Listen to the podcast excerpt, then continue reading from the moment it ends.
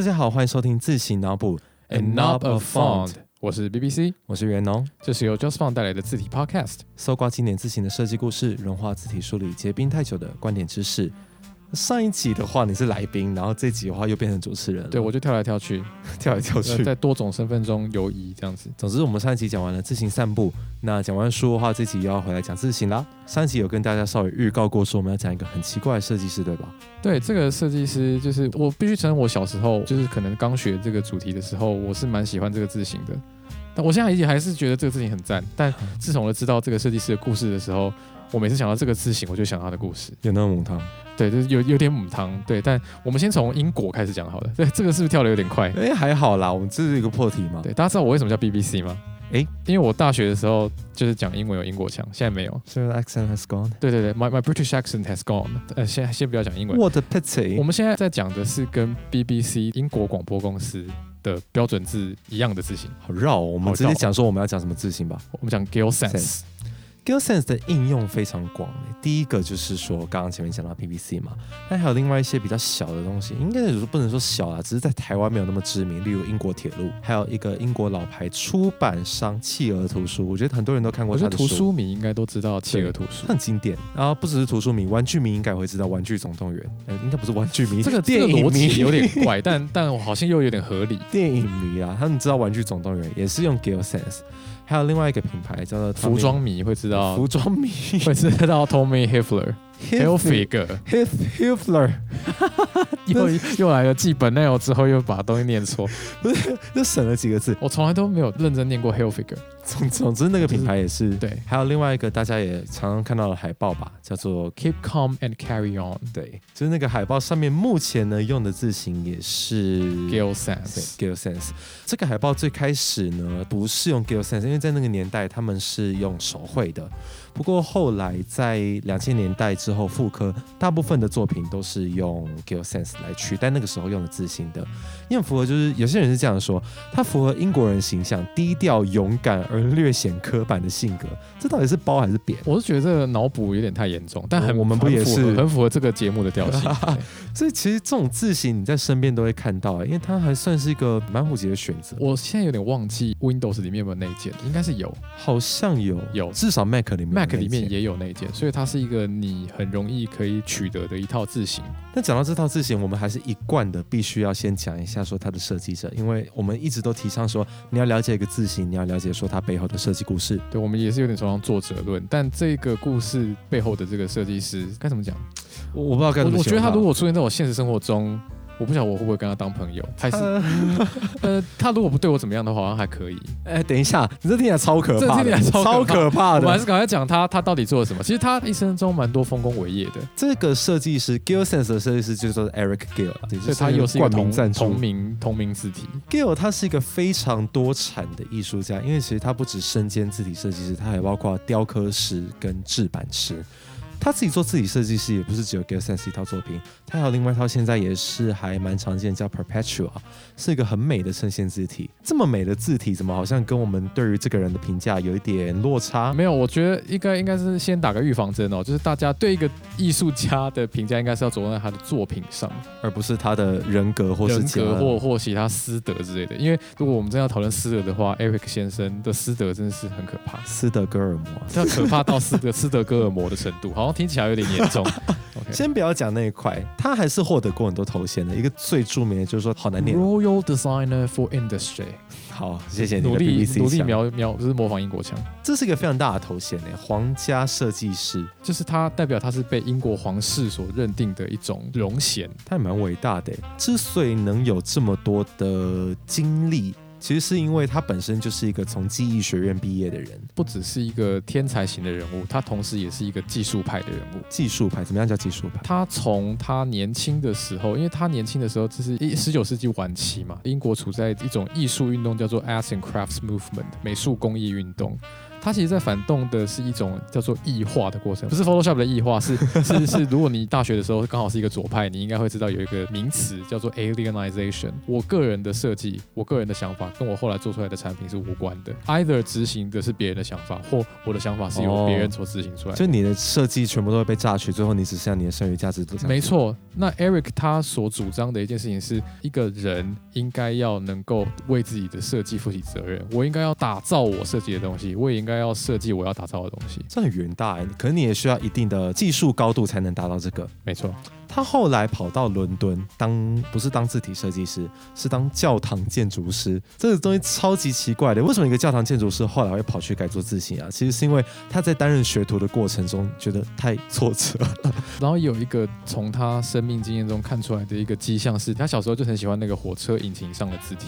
是不是小男孩都喜欢火车啊？有可能，但这感觉是一个很烂的面试的介绍。请 请告诉我们，为什么你要来当字体设计师？我喜欢火车，因为我喜欢火车。我小时候很喜欢火车的牌子。你前面的那个谁好像也有这样讲过。反正 Eric Gill 呢，在当时的时代，就是周围的人都已经对他的评价是他是一个天才。刚刚有讲过，他做过什么雕塑啊、建筑立面啊，然后有做过教堂的建筑啊。但其实当时的人对他也有很多的 murmur，怎么样的 murmur？比方说，他是一个很以东方来说应该叫做大男人主义的人，比较沙文。然后他据说非常喜欢穿一个中世纪感的罩衫，就是大家请想象亨利八世哦，天哪，亨利八世那种罩衫。然后他曾经发表过一篇文章，说他非常痛恨长裤，因为他觉得长裤限制他的男性雄风。这样他去乐宁吃汉堡可以打折。是啊，就是啊。然后他就是非常坚信一定要留着一个大胡子。因为他觉得胡子是阳刚男性的象征，大胡子后来就变成他的形象之一。对他很讽刺哎，他是天主教徒哦，所以我们刚刚前面讲过说他变成教堂设计师，所以他有点就是怎么讲翠凉金就我不讲完这个为什么曾远龙刚刚这样讲呢？就是因为他是一个虔诚的天主教徒，但是 Eric 先生在性方面有一点点。不太保守，那这是一个非常非常非常狂的人，而且他不只是在性方面非常保守，他整个性格来说，就是如果你旁人看到，你会觉得说这个人根本是一个 lunatics，他是一个很大的控制狂，很大的控制，他就是一个控制狂，他规定他的学生要叫他 sir，然后他在他自己的办公室里面叫学生过来的方式响铃铛，比如说响一声当就代表谁。当当当代表谁？他在叫便当还是怎样？对他叫便当过来，他非常规定，就是说大家跟他一定要保持一定的距离。但是他在私底下的私生活又不是这么一回事。他可能对男人是这样子，但他对女人是另外一个样子。他有三个女儿跟一个领养的儿子，可是他的私生活其实是只是没有那么符合我们现代人刻板的价值观。这个应该说，他如果即便是换到我们这个时代的标准，都还算是蛮凌乱。整体来说是不能够被接受的。就如果今天互加盟看到他。就是说，人不招天理，天不招甲子。对啊，为什么互加盟不来纠正他呢？反正哎，讲了那么多，在一九八九年的一本 Eric Gill 的别人帮他写的传，他没有活那么久。别人帮他写的传记里面，发现他的日记记载的他性侵他的女儿跟狗啊，嗯啊，对，我这看到这边的时候，我想说，天，我到底看了什么？哇，所以他他其实已经就是超越了。所有人类可以接受的性行为，我操！我觉得后来我有看到一句是他的女儿叫做 Petra，呃，后来有人问到关于这个日记，你你怎么看？然后他女儿说：“爸爸对性有无尽的好奇。”但我们习惯了，但我们习惯了。我觉得这句话给我一种小说里面微言大义的感觉，好无奈哦，这种很无奈的情绪。对，反正我每次看到这个字形，我就会想到这件事。你没有办法正眼看他了。对，然后就是，呃，天哪，我以后到底要怎么面对这个字形？而且我们甚至没有办法正眼看待他的维基页面，因为他有介绍他的生平嘛，最后写说 died of lung cancer in Middlesex。Middlesex 是是大概英国一个地名，你就是不小心这样，就是整个看过去就是那什么 died in some hospital in Middlesex。就是觉得很像 Eric Gill 会发生的事情，然后我就放声大笑，很不礼貌这样子。我觉得我们就继续讲他的老师跟他的互动，这其实也是蛮八卦。Eric Gill 为什么在闲暇之余，到底要讲什么？不是 Eric Gill 为什么能设计出这套字形呢？其实跟他的老师有关。他的老师呢是鼎鼎大名的 Johnston。你看 Johnston 不是一个蔡奇阿米亚吗？他是谁啊？末代皇帝的老师。对，末代皇帝老师也在装饰队。哎，这个 Johnston 真的很厉害，因为他在一九一六年帮伦敦地铁设计了他的字形，就叫做 Johnston。这套字形其实到现在你都还看得到，当然有改版啦，不过大体而言都还是维持他那个时候设计的。Gill 呢是师承自 Johnson 的，在做这个专案的时候，也有去在从旁辅助，所以说想必这个字写的美学应该也对 Gill 就影响到一些吧。根据后来的资料显示呢，就是 Gill 跟老师在 Johnston 这个字型的初期阶段就开始合作，然后后来地铁公司付给 Johnston 的钱，Johnston 还让 Gill 抽十趴。这真的是很有心诶。有一些学徒制，你知道，老师会直接把学生的对，作老师就品交出 take it。for granted，可是就是不错啊，Johnston 还要付他钱。但是 Eric 是怎么样写他老师的？我念一下，就是我看到的这个资料，就是他怎么描述他第一次看到老师 Johnson 的时候写字的感觉。他说，第一次看到他写字的时候，我打从心底感到兴奋、震动。能让我有同感的是，只有第一次摸他的身体的时候。等一下，这个因为大家看不到字，这里的他是女部的他。哇，我我不管是谁，后来的人写他的传记的时候，他们把他对性的渴望，还有他对设计方面的天才连接在一起，仿佛这是两个共振的事情。啊，这什么？就是有光的一面，也有暗的一面。就是说，他所有的天才都来自于他对性的渴望。后面的人对他的包装就是这样子。我天哪、所以谁会看到自己的书法老师写字的时候，会想到这是做爱的时候？这到底是什么意思啊？而且不只是他跟他的老师，他跟他的学生也有另外一段，因为他有一位很有名的学生叫 David Kindersley。Kindersley 他常常跟他的妻子说，如果他可以跟男生谈恋爱，那一定就是跟 Gill 老师谈恋爱。贵圈真的很乱。奉劝大家不要做字体，哎，没有哎，可是我们现在我们没有这样子，就是只有他们才这样子。我还是没有办法想象。我就是我们真的很努力，在这种心里面的冲突，去同时对着这个字有一定的崇敬，但又同时觉得很八卦，这样你。要同时左脑右脑并用。对啊，就是哦，我真的觉得很痛苦。好，呃，我们还是回到 Johnston 这套字型来讲好了。Johnston 刚刚有讲到是伦敦地铁的字体，它其实也有一个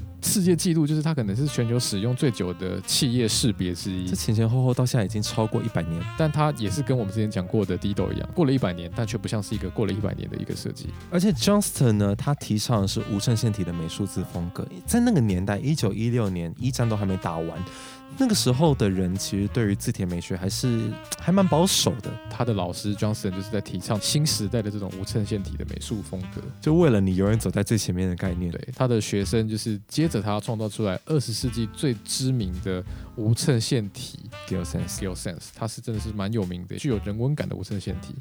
可是有人说青出于蓝更胜于蓝嘛？Eric Gill 呢，发现说 Johnston 这道字体很美啦，可是他其实不太满意。他想要设计一套更防呆的字形，你讲防呆少年团还是？为什么要防呆啊？难道难道 Johnston 很笨吗？也不是这个意思，因为刚刚讲说 Johnston 走的很前面嘛，他在字形设计上也是，特别是 Johnston 这一套字形，例如说你可能远远看到说两个字母长得很像的话，你可能就分不出来了。特别是说小写，小写常常会有这样的状况，因为例如说单层的 A 和 O 啊、E 啊，可能远看都是一颗球，那就看不出来。Gil 发现了这个问题，他就希望能设计一套不同的字母的长相都看起来相对来说差别是大的字形，每个字母都可以清楚的辨识。这个故事呢，就要一路跳到十年后，一九二六年，Gil 呢，他帮朋友啊，在布里斯托的一间书店画他们的招牌字。有时候啊，这种小小的时候就是契机的由来。他遇到了他的伯乐。对，他是马，啊、对我我觉得我们不要再讲跟性相关的笑话。他那个时候就是被重要的一个印刷排版界的人物叫做 Stanley Morrison。为什么他很重要？因为他是一个很大的公司的人。那这个伯乐，他其实背后代表的是当时就已经很重要的一间自行公司，现在也还持续很重要的一间自行公司，叫 Monotype。Monotype Stanley Morrison 这个人发现了 Gill 在帮他朋友画的这个招牌字之后，发发现说。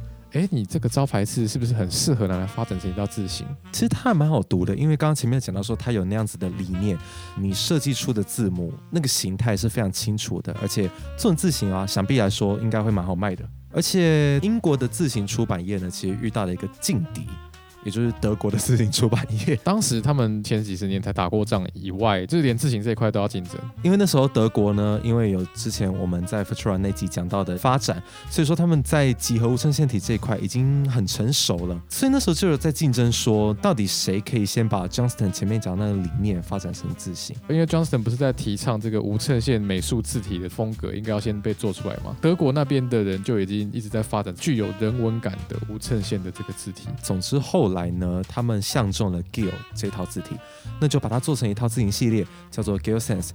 意外的成为，好，其实也不是意外的，是有意的，最后变成了英国销量最好的字形。但是其实，在出 Gill Sans 之前，它其实有先出一套。本来 Mac 有内建，但后来没有了，叫做 Perpetua，其实就是你把它叠在一起，它的骨架几乎是可以叠在一起的。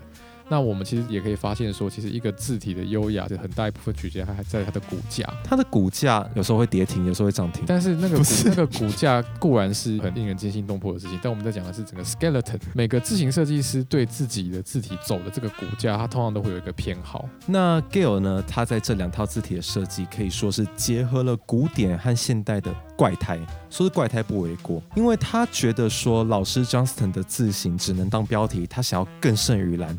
他认为说他的 Gale Sense 是可以当内文的，可是实际上来说，真的把它排成内文的人没有那么多。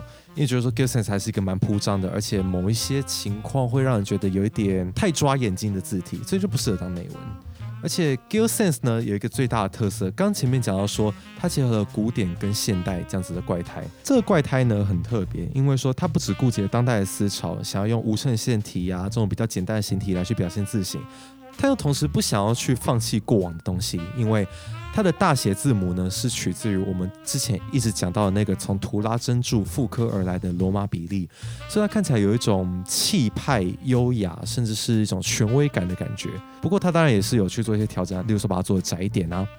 不过另一方面呢，小写的字母是取自于文艺复兴早期的一些书写体，诶，学名上来说叫做 Venetian Script 威尼斯手写体。其实这样子的做法呢，就是大写字母取自于罗马，小写字母取自于书写，一直都是文艺复兴晚期，然后到后面启蒙时代做活字的一个很重要的依循。他也去继承了这样子的传统，所以才会说他是个怪胎，有点像是你可能穿着很现代，但你讲出来却是上古时期的话，这种感觉。就跟 Eric Gill 本人很像啊，就是生活在一个现代的人，就是抽烟斗或者是戴眼镜这个，他穿的中世纪的罩衫。其实我觉得同样的介绍，好像之前在 Optima 也有听过。他们有很像脉络，可他没有 Gill 那么极端。为什么我们刚刚讲到 Perpetual？因为 Perpetual 是一个衬线体，所有的内容套用在衬线体上，觉得非常的合理。但是 Gill Sans 感觉就是一个去除衬线后的 Perpetual，它其实看起来非常的有个性，非常的古典，可是它又是一个感觉很很现代的外观的东西。像是那个 G 啊，G 它做的是一个双层的 G，就是上面一个圈，下面一个圈，你们常会看到的那种。他就形容说它是一个长得很奇怪的眼镜，他自己都这样讲，而且那个眼镜是那种，就是两个镜片之间的连接非常的长，就是那种那种喜剧的时候会戴眼镜它它的。比例，这个这个长带来的观感就是说它的造型感觉比较古典。然后还有像不同的字母，例如说 R 大写 R 的角啊，它就规定它自己的大写的 R 的角一定要先有一个弯曲，而不是纯粹的直。所以它这套字形就是它在一个简洁无衬线的外观之下，它所给你的大致的骨架印象却是一个衬线体的感觉。怎么讲？很独树一格，然后排起来非常的优雅。但是从 Gill Sans 刚变成字形以来，很少有人会想要直接把 Gill Sense 拿来排成一段很难很长的文章。它还蛮个性鲜明。其实个性鲜明有没有不好啊？因为说当标题就很好用，但当标题的话，你要去符合不同的大小。g i l Sense 一个最特别的点就是它不同的粗细呢都是独立的设计的。呃，因为现代，例如说它可能会做一个最粗、中间跟最细，然后中间再去用术语上来说叫夹出来，用一些数学的方法来去完备。可是，在那个年代，大部分都是独立设计的 g i l Sense 当然也不例外。还有另外一个更粗的版本，因为它一开始只有推出四种粗细，不过在一九三六年呢，有推出一套号称是 Gill Sense 的 Ultra Bold，不过它不是叫 Gill Sense Ultra Bold，它叫做 Gill KO，呃 K A Y O，就如果台湾人可能会念成卡友这样子，对我看到这个字的时候，也在想说，为什么会忽然有一个感觉像日文卡卡友 对，就很好的笑。东西 K O，KO，因为他就是从那个 Knockout 那个 KO 所以就真的。是 Gill Sans K O。对，没错。这个人真的是脑筋很不正常。可我觉得他在做这套的时候也是有点 reluctant。他做这套的时候，其实他自己有讲说，是因为 Because every advertisement has to try and shut down its neighbors。对，就像他讲的这样子，他发现说，其实广告业就有这样需求，所以一套最初的字体其实是无可避免的，但当然也无可避免的不获好评。他自己形容什么？他自己形容说，这种东西很适合拿来当做牛津的广告，不是牛津大学，是牛津大学，就是有鸡精也有牛津，然后就是英国人会把那个黑黑的东西涂在面包上，然后我一直听说就是那个东西很味道很强烈，干嘛的？那这边我们讲到的这个 Gill Sans 后来的 Ultra Bold 这套字型，你如果把它打出来跟 Regular 版本或更细的版本的 Gill Sans 比较的话，你就会发现这个字看起来很像别套字型。其实它的 Ultra Bold 就是后来《玩具总动员》的这个标题字，对不对？就是那个版本啊。，对，但是它一点感觉都不像 Gill Sans 那个优雅的英国感，不知道跑哪边去了，只剩下一个疯狂艺术家的感觉。就是很像就是一个主厨啊，他可能一直都经营了一个很棒的系列的餐点，结果不小心今天想要走一个创意路线，然后就被人评得一文不值。这个感创意都是有风险的，我们刚刚前面一直在五星吹捧知道字体嘛，说哦它多美啊，多么英伦风啊，然后多么的的多么的防呆啊。其实没有防呆啊，对，讲到防呆，我觉得这个反而就可以攻击到说这套字型一个最大的盲点吧。他不是说他要改善他的老师的这个设计，就是除了要让他变得更像内文以外，也同时也要更防呆嘛？反过来说，也没有什么人把它用在内文，大部分都还是用在标题。对哎，这个就 bang bang。对，而且他有做到防呆吗？不知道大家有没有在用某一些字型的时候被这东西困扰过？就是数字一、大写 I 跟小写 l 这三个字型的差别，都是一条直线呢、就都是一条线。呃，某一些字形到现在都还没有解决这个问题。那其实 Gill Sense 的出版，也就像我们刚刚讲一样，他们三个看起来都是线，只有长短粗细的差别。可也有可能是因为当时在这个混排上，他还是比较尝试全大写或是怎么样的。其实讲到全大写，也有人批评说，Gill Sense 的问题就跟当代很多字型很像，他们的大写超好看，但小写 like like 可能没有到是那么严重，但就是大写整个排起来，因为它不是说要罗马比例吗？对，其实有罗马比例的东西排成大写，应该都会有一定的视觉效果。重点就是说这个大写跟小写的协调性在哪里？那可能它的最后的结果被大家认为不是这么协调的。一方面取自罗马比例，一方面取自文艺复兴时期的笔记，怎么样去融合这两个之不一样间的设计的系统？，对嗯这也是一个很大的问题。而且还有另外一个缺点是，当时是一个签字的时代。以签字的时代来说，它的字形都已经有点被人说是太粗了。你现在用电脑打起来的话，你还是觉得说，嗯，明明是同样是 regular 这样子的尺寸，为什么说 Gill Sense 好像硬生生的就是比其他的字型更粗了一点？Gill Sense 的 regular 感觉比较粗，除了字形太粗的问题以外呢，还有就是它之间的字距太挤，因为说不同的字母之间，你总是要留一些喘息空间。Gill Sense 呢，其实就会遇到这个问题，它字体中间真的是太挤了，挤到说 John Barry 这一位评论家，他讲到说，签字版的字距让我觉得看起来像是一套 serif。哦，我不知道，有一这种就是主厨端出一道菜，然后你把它砸在他脸上的感觉。所以后来当然也是要去针对这些东西去修改。所以后来 Monotype 呢，就是增加了很多替代字符，去试图弥补刚刚前面讲到这些辨认性的问题。就像我们上一集讲到的，字形散步有字形散步 Next，那 对，因为为什么字形散步叫字形散步 Next，就是因为字体界的这个惯例。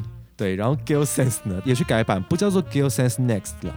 不过总之说，它里面加了一些符号，像是 W，另外去加强了所谓的双 VW。什么叫双 V 啊？有点像 V 哦。有点像 Volkswagen 的那种我不知道它有没有两个 V 交叠在一起变成 W 的那种设计。他们的术语叫做 Four Terminal W，四端 W。四端 W 的确，它有四个端点。这个设计呢，其实是受到法国他们的影响的。然后还有单层的 A 跟 G 啊，就是他最后还是妥协了。他一开始想要设计 Double Deck A 的原因呢，就是印刷体的那种 A，双层的那一种。对，，双层的 A，双层公寓。为什么又要扯到这个东西？我没有什么特别意思好吗？你为什么要把什么都带过去？好，总之，之所以要设计双层 A 呢，就是我们刚刚前面讲到的房贷字形，他想要让不同的字母第一眼就能清楚阅读。可是，一样是为了要顾及不同的需求嘛，所以还是回过头设计一个单层的 A 跟单层的 G，还有另外一个叫做开角 M。我不知道大家还记不记得上上集在讲 Futura 时候，就是说它两个 M 的脚并不是直直的，而是往旁边伸出来的。感觉是两个，就是那种讽刺的笑脸的。哦，你说那个击败笑脸，对，那个讽刺的笑脸。他就把这个开脚 M 也就容纳进了这次的改版。你有没有发现说它越来越像 Gill Sense 的某一套竞品？就是一个 F 牌竞品，对，就是他最不想面对的那个卖的比他好、长得又比他帅的 Renner 设计的 Futura。这种变化，你知道它被取一个讽刺的名称，叫做 Futurectomy 是两个单词的结合，ectomy 是切除术的代称，就是盲肠切除术啊。所 以你知道所以，这个是合称 Futura 式的切除术。就算再不喜欢它，你还是要依照 Futura 的那一把刀来去修改你的字形，这是很心痛哎、你把它修改成你竞争对手的模样，说真的，Futura 真的是实在太卖了，英国的自行厂商都没有办法去忽视这样子的一个趋势。你没有办法打败你的敌人，结果最后你成为了他，这种感觉。当你凝视着深渊时，深渊可能不想凝视着你。但是你已经变成深渊的样子。不过 Eric Gill 是有在参与这次的改版，所以说明这对他来说是一个凌迟、欸，就是你要看着你自己作品一刀一刀被画成你不喜欢的样子。不过数位化时代呢，也有再重新去修正一下刚刚我们前面一些没有在那个年代里修正的问题，例如说过粗的笔画啊，和前面讲到太挤的字句，所以你在现代 Mac 里面打出来的，你就看到说它好像没有我们刚刚前面讲到那些问题耶，而且它也已经没有就是四个 terminal 的 W。对，就重新回到它最开始的设计。对对对对对。不过我觉得它在数位化时代变成比较靠近它原本的设计，也是一件好事啦。就是去重新把他那时候切割掉的东西抓回来，说明他在坟墓里面可能也会觉得，终于成为了他自己这样子。我们要做一个小结了吗？因为 Gill Sense 呢，它是一个最符合我们现在所谓的英伦风这个标签现代英伦风，这是我们外界的人眼光，他们自己人啊，不只是用 Gill Sans，还更常用，例如像衬线体的 c a t h l o n 或者说刚刚前面提到的套 Perpetua。所以其实不要想说英国人都只会吃炸鱼薯条，只会用 Gill Sans 好吗？他们还是有很多不同的变化的，不是那么无聊，而且。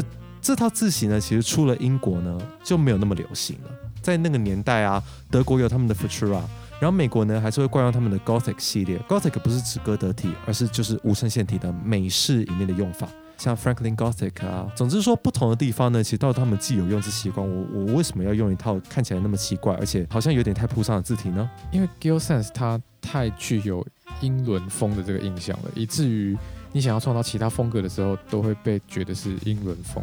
尤其到了战后啊，经过照相排版时代和签字并存时代，出现了更多竞争者，例如说像是 Frutiger 设计的 Universe，还有像是 Helvetica 这套最经典的作品。当然，你有可能说像是 Futura 一样历久不衰。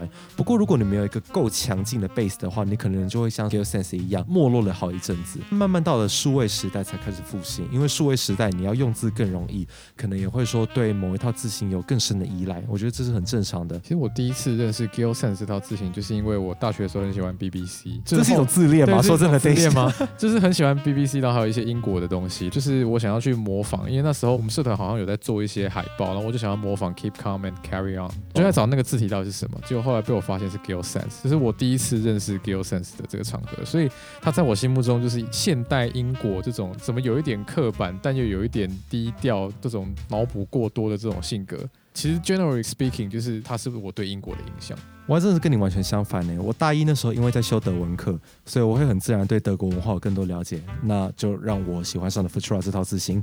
这是两个完全典型，两个两个完全不一样的路线，刚好符合我们这次就是把他们两个塑造成的一种竞争形象。对对。而且我在想说，会是因为这个点呢？它就是因为在别的地区跟不同的时代都比较不流行，所以就让它有点像是一个活化石的感觉，完完全全保留在了一九二零三零年代的英国。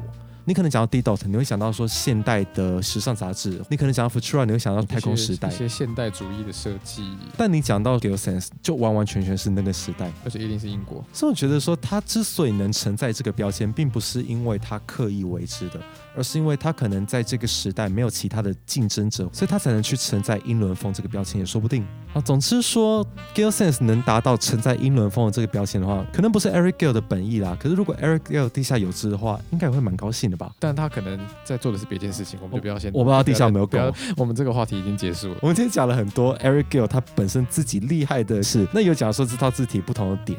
以及我们试着去给这套字体为什么它可以代表英伦风一个我们自己的解释啦，可能你们有自己的想法也说不定，也可以跟我们分享。好，那这集的字形脑补就到这边啦。下一集的话我们要讲书了，你们是不是觉得说我们每次讲说下一集讲什么书呢？我们下一集再揭晓。这这有点靠背，好，没关系，我觉得明天会更好，那下一集可能也会更好，希望。好，我们下一集再见，拜拜，拜拜。